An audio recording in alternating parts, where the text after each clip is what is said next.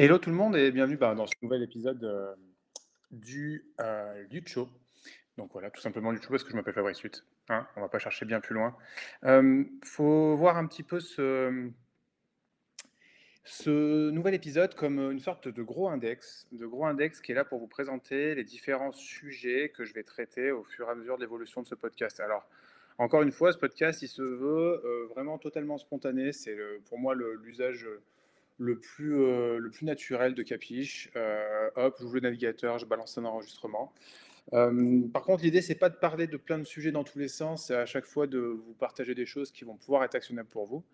Et, et le sujet qui fait gros index aujourd'hui, c'est un peu mon, mon sujet de, de, recherche et mon sujet de travail, surtout de fond, que j'ai réussi à clarifier il n'y a pas très longtemps, parce que bon, d'un côté, je fais du design, d'un côté, j'ai une pratique euh, à travailler en collectif euh, et euh, à travailler sur des problématiques qui sont liées au territoire, aux entreprises. D'un autre côté, je suis toujours dans l'exploration, dans l'écriture, enfin bref, voilà, plein de sujets qui partent dans tous les sens et je pense qu'il y en a plein d'entre vous qui se reconnaîtront là-dedans. L'idée, c'était d'essayer de, clarifier ça pour moi et puis pouvoir, pour pouvoir imbriquer un peu les choses de manière logique les unes dans les autres pour donner aussi une logique et du sens à ce que je fais au quotidien. Euh, parce que l'idée, c'est que bon, voilà, ça fait un moment que je suis indépendant, euh, je ne suis pas euh, dans un domaine particulier, j'explore plein de domaines différents. On pourrait dire que c'est une forme de recherche, recherche par l'action, de l'action aussi qui est tout le temps là pour être documentée, donc du coup créer de la recherche. Enfin bref, voilà. Et en fait, tout ce processus-là, si jamais je vais vraiment au bout de, de ce qui m'intéresse fondamentalement là-dedans, c'est que, que ce soit pour régler des problèmes de société, régler des problèmes personnels ou simplement comprendre ben, qu'est-ce qu'on fait, qu'est-ce qu'on fait sur Terre, qu'est-ce qu'on fait dans cet espace-temps qui s'appelle la vie, on se dit qu'il faut apprendre plein de trucs. Voilà, donc à l'école, on va apprendre des choses pour faire des choses, toujours cette logique d'apprendre. Mais le truc principal, moi, qui m'active au fond, c'est de, de re-questionner en fait qu'est-ce que ça veut dire qu'apprendre et comment est-ce qu'on apprend et pourquoi est-ce qu'on apprend et donc, au final, là, on est vraiment dans un processus qui est un peu méta, si on peut le dire comme ça, euh, qui va être de l'ordre de euh, apprendre à apprendre. Et je pense que c'est vraiment euh, cet index-là que j'ai envie de vous partager et comment est-ce que moi, j'explore cette notion d'apprendre à apprendre et comment, du coup, au final, en fait, je suis quasiment constamment dans une démarche d'apprentissage, mais d'apprentissage par comment est-ce qu'on apprend. Alors, je vais rentrer de manière un peu plus concrète dans les différents sujets. Euh, l'un des sujets que je porte dans cette démarche d'apprendre à apprendre, euh, il s'appelle Second Brain. Donc, c'est le, principe du second cerveau. Euh, c'est un concept qui est porté par pas mal de monde. Forcément, il y a une émergence plutôt américaine à l'origine. Ça part du principe, en fait, que le numérique, l'ordinateur, le système informatique est là pour nous, pour nous seconder à l'origine. Il est là pour nous supporter dans les efforts qu'on a à faire, notamment les efforts cognitifs.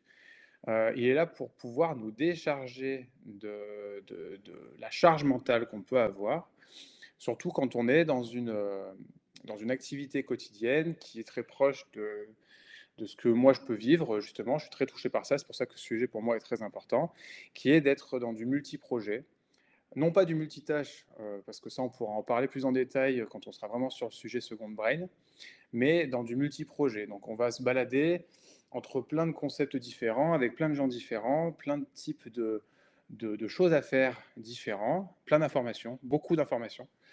Et donc on se retrouve à, une personne à fonctionner un peu comme, un, comme une sorte de petite entreprise où il devrait y avoir plus de monde, mais en fait on est un. Et on peut très rapidement en fait être, surchargé d'informations, ne plus arriver à la retrouver. Et là, je pense qu'on touche même à une problématique qui est plus globale, qui est voilà, surcharge d'informations, soit parce que on consomme énormément de contenu en ligne avec des fils infinis comme sur Twitter ou sur, euh, LinkedIn, sur Facebook ou d'autres euh, d'autres types de plateformes.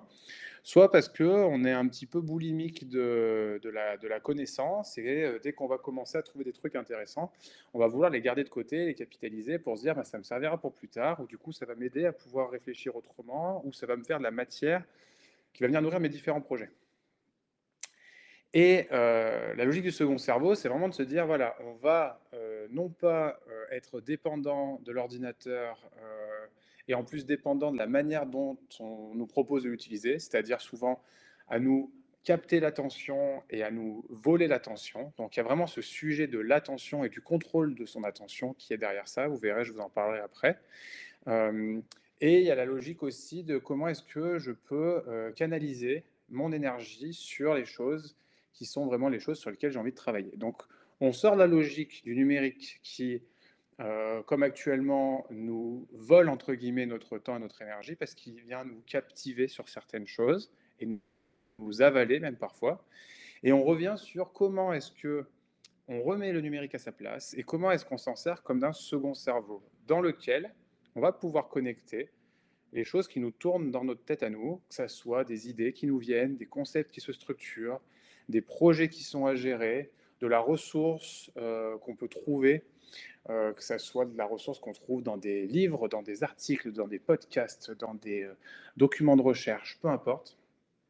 Et comment est-ce qu'on va utiliser ce second cerveau de manière la plus efficiente, avec toutes les bonnes pratiques à mettre en place pour faire en sorte que ça nous décharge totalement de notre cerveau et qu'on ait notre cerveau complètement disponible pour l'action dans le réel, pour la création, pour la coopération sur les projets, sans être tout le temps à devoir retrouver de l'information, euh, se remettre à jour sur un sujet, relancer un message à quelqu'un d'autre, euh, passer énormément de temps dans des mails, enfin voilà, tout ça. Donc ça, c'est vraiment l'un des sujets principaux que j'essaie de traiter euh, dans cette logique d'apprendre à apprendre, bah, c'est comment est-ce qu'on apprend avec le support du numérique et comment le numérique va nous aider à mieux comprendre comment est-ce qu'on fonctionne et va nous seconder pour qu'on puisse arriver à mieux apprendre. Voilà. Ça, c'est un premier euh, projet. Je vous partagerai euh, les liens euh, et puis il y aura des épisodes qui seront spécialement dédiés à ce sujet de Second Brain et aux différents sujets qui sont imbriqués là-dedans. dont je vous en expose un qui est le sujet du Digital Garden, donc le jardin numérique. Le principe du jardin numérique, c'est une manière de, certaines, personnes appellent ça le learning public, donc apprendre, apprendre avec les autres, apprendre en public. Parce que souvent, le processus d'apprentissage, ça va être un processus qu'on va juger comme étant personnel. On va aller euh, soit prendre des formations, soit euh, capter de l'information dans des livres. De ça, on va essayer d'en faire notre propre analyse, on va en tirer de la connaissance. Cette connaissance, on va essayer de venir l'activer euh, dans des projets. Mais ça reste un processus qui est entre soi et soi-même. Même quand on le fait sous forme d'atelier, les formations, voilà, il va y avoir un temps où on est avec d'autres personnes, il va y avoir des rebonds, il va y avoir ce travail d'intelligence collective, mais euh, il y a toujours un moment où euh, on va se retrouver à prendre des notes dans notre coin et à essayer de faire euh, grandir ces notes, grandir notre compréhension un peu plus largement, mais de manière isolée. Le principe du Digital Garden et donc du jardin numérique en français, c'est de se dire, je vais apprendre en public. Dès le moment où je commence à avoir des notes, des petits concepts qui émergent, des choses qui, viennent, qui viennent titiller ma curiosité et que j'arrive à fixer par l'écrit, ou que j'arrive à fixer par l'audio, comme je suis en train de le faire là, par exemple, ou que j'arrive à fixer en vidéo, si par exemple je faisais des vidéos sur YouTube, et eh ben je vais, même si c'est pas terminé, même si c'est pas abouti, même si c'est un gros brouillon, je vais y mettre sur cet espace, ce jardin numérique, je vais planter cette graine, euh, où je pourrais revenir moi-même pour venir arroser et la faire pousser un petit peu, et en même temps et bien d'autres peuvent aussi venir découvrir les graines que j'ai plantées et peut-être que c'est eux qui vont arroser un peu mes graines. Et du coup, ils vont faire pousser mes idées. Et en même temps, ça va leur faire pousser leurs idées. Et c'est là où du coup, on rentre vraiment dans une démarche euh, d'apprentissage en euh, coopération euh, qui va venir faire grandir un petit peu les cerveaux de tout le monde. Donc là, on est dans la logique du second cerveau d'une partie de, votre second cerveau qui est public et qui va venir se mélanger avec une partie d'un second cerveau d'une autre personne et d'autres encore personnes. Et là, on est vraiment dans cette démarche de quelque part penser ensemble. Mais déjà, surtout, apprendre ensemble, découvrir des concepts ensemble, décortiquer des concepts, décortiquer des vérités. Et on le sait encore mieux depuis 2020, euh, mais dans un contexte où les euh, rencontres en physique peuvent être euh, limitées, euh, eh bien, c'est très intéressant aussi de pouvoir explorer ce sujet du jardin numérique qui me tient bien à cœur et qui, euh, est un concept euh, très montant dans le monde anglo-saxon.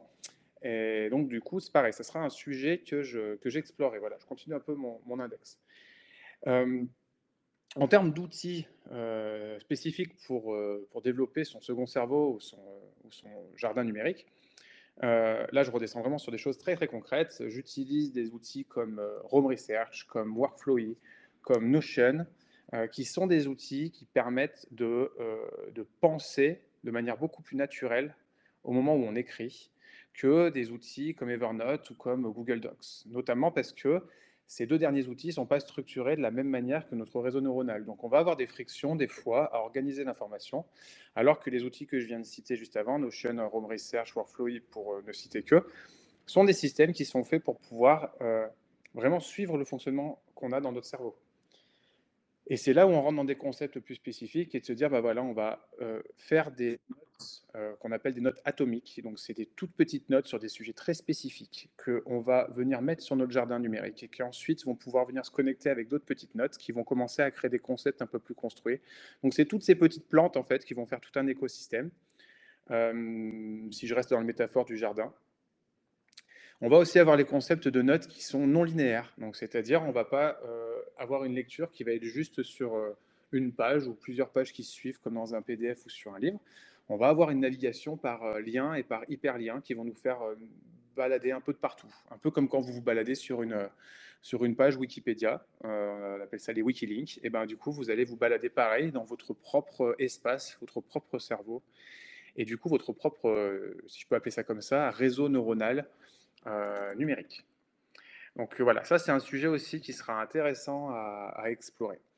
Euh, on a aussi une autre échelle en fait de cette logique d'apprendre à apprendre. On a cette échelle qui est individuelle et qui peut être partagée avec les autres, donc votre propre second cerveau, mais on a aussi la dimension après du collectif. Quand vous êtes dans un collectif, vous avez des besoins de partager de l'information, de partager des connaissances, de structurer des concepts ensemble. Et vous pouvez aussi travailler sur euh, cette structuration de votre cerveau au niveau du collectif. Et ça marche aussi au niveau d'une organisation plus euh, complexe, comme par exemple une PME, une PMI ou euh, un grand groupe qui ont des grosses, grosses défaillances au niveau de leur système d'information. Donc il y a des énormes sujets à traiter sur les systèmes d'information pour cette logique d'apprendre à apprendre. Euh, un exemple tout simple, si jamais une partie d'un grand groupe travaille sur un sujet euh, en mode expérimental dans son coin euh, et qui ne documente pas, et qui ne capitalise pas sur leurs apprentissages et surtout qui ne les mettent pas sur un système d'information qui va être accessible par d'autres parties de l'organisation, eh bien l'autre partie de l'organisation sera incapable de pouvoir repartir de leur point de départ. Ils vont repartir de zéro et du coup on va avoir énormément de, de gaspillage d'énergie dans ce processus-là. Et donc la démarche d'apprendre euh, d'apprentissage n'est pas dans une logique d'apprendre à apprendre, justement, elle est dans une logique juste de consommer des contenus, des nouveaux contenus qu'on va nous apporter. Donc il va falloir euh, voilà, rentrer dans, quelque chose qui va prendre beaucoup de ressources, euh, alors que si on était vraiment à essayer de structurer quelque chose ensemble, ça fonctionne beaucoup mieux. Et j'en parlais justement par rapport au grand groupe, il y a aussi toute la démarche de documentation. C'est quelque chose qui n'est pas forcément habituel, de documenter, de laisser des traces de tout ce qu'on fait au quotidien. Euh, pour venir nourrir les futurs projets, pour garder un historique de ce qui s'est passé avant, pour pouvoir apprendre de notre passé et venir nourrir des choses qui vont arriver après. Et donc la démarche de documentation, je vous en parlerai aussi. Voilà, donc ça c'est le gros sujet à apprendre à apprendre, dans lequel on va pouvoir aussi venir euh, capitaliser sur des sujets plus spécifiques.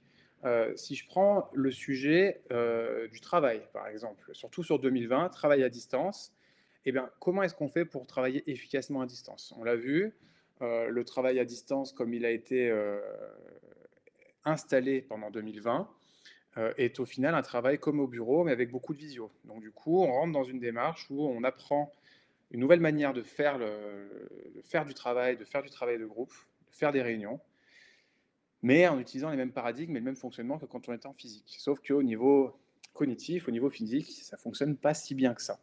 Tout simplement parce qu'en fait, ça s'apprend à travailler à distance, ça s'apprend à travailler en asynchrone. Donc le sujet du travail asynchrone est, très cher aussi euh, à, ma recherche. C'est vraiment euh, quelque chose que j'essaie d'adresser. C'est comment est-ce que vous pouvez arriver à avancer un projet, à travailler avec quelqu'un sans forcément être synchronisé, c'est-à-dire en le faisant en direct ensemble. Comment est-ce que vous faites pour pouvoir avancer des petites parties, chacun votre tour, en asynchrone? Et là-dedans, il y a énormément de choses à faire. Pourquoi ce sujet-là est important aussi? C'est parce que on a une grosse problématique. c'est la gestion du temps, la gestion de l'énergie, la gestion de notre attention. J'en parlais au tout début, la gestion de l'attention, on peut nous la voler. Quand on travaille dans une entreprise, quand on travaille avec d'autres gens, même inconsciemment, on peut aussi se faire voler notre attention parce qu'on va nous demander, nous solliciter énormément. Et si on n'est pas conscient de ce qui se passe, si on n'a pas appris à analyser euh, comment fonctionne le processus de l'attention, on ne va pas être capable de se rendre compte que parfois, quand on met de l'attention sur quelque chose qui n'est pas là où on avait euh, euh, comment l'attraction d'y mettre, où c'était pas le moment, juste pour l'autre, ça va nous prendre énormément d'énergie. Et toute cette énergie qui va être prise, eh ben, ce n'est pas de l'énergie qu'on va pouvoir mettre sur les vrais projets qu'on a envie d'avancer ou sur les vraies choses qu'on a envie de faire. Du coup, on va encore perdre plus d'énergie et on va avoir l'impression de ne pas avoir de temps et du coup de ne pas être capable de bien gérer notre temps. Donc voilà, ce triptyque temps, énergie et attention est beaucoup lié euh, au sujet précédent et apprendre à cerner et à appréhender ces concepts de temps, d'énergie, d'attention et surtout le lien qu'il y a entre ces trois concepts. Ça, j'en parlerai aussi dans les, euh, dans les prochains épisodes. Euh, et puis, un peu plus euh, largement, les autres sujets qui me tiennent à cœur et que je pratique depuis un moment, bah, c'est tout ce qui tourne autour du design et même des designs avec un S. Moi, je suis designer, j'accompagne des groupes de travail. Il y a toute la logique de faciliter la coopération par ces groupes de travail à différentes échelles. Hein. Ça peut être avec les gens avec lesquels je collabore et je coopère au quotidien, ou ça peut être avec des, grands groupes justement où moi je vais venir faciliter et former à la facilitation aussi sur certains sujets, notamment la facilitation online. parce que on peut très bien faciliter en présentiel, mais si jamais on n'a pas appris à le faire online avec les bons outils numériques, justement, ça va être compliqué. On va retomber dans de la réunion classique qui va nous prendre notre attention, notre énergie et notre temps. Donc tous les sujets qui tournent autour de la pensée design, du design thinking, du design systémique, de la complexité, l'approche de la complexité, l'approche de la résilience, enfin tous ces grands sujets un petit peu autour du design, ou même des choses plus précises comme euh, une recette de design que j'utilise depuis euh, à peu près 8 ans qui s'appelle le design sprint. Pourquoi c'est important pour moi ces pratiques de design? C'est parce que pour moi la pensée design justement est une pensée qui vient questionner les choses, qui vient de questionner les différents concepts et qui du coup est dans cette démarche d'apprendre à apprendre parce que continuellement le designer va venir poser des questions va rentrer dans cette démarche de dialectique. Voilà, ça c'est un autre sujet vraiment très lié au design, c'est la dialectique, la science euh, de poser les bonnes questions et de créer le dialogue et de créer la conversation. Et en questionnant et en explorant plein de domaines, en les remettant en question, on est réellement dans une démarche d'apprendre à apprendre. Et l'autre pan de la pensée design très intéressant pour moi, c'est qu'à chaque fois, on ne va pas juste dialoguer ou converser, on va aussi directement expérimenter, prototyper, avancer par itération. Voilà, si tous ces concepts-là, ça vous parle, tant mieux, on les développera dans d'autres épisodes. Si ces concepts-là ne vous parlent pas, tant mieux, on les développera dans des épisodes plus en détail, si ça vous attise la curiosité. Donc voilà, tout ce qui tourne autour du design, design thinking, design circulaire aussi. Voilà, il y a plein de concepts ultra intéressants à explorer dans la démarche design qui se mélangent énormément à différents domaines de la science. Ça va vous permettre aussi d'explorer la science par l'approche euh, et par le point de vue du design.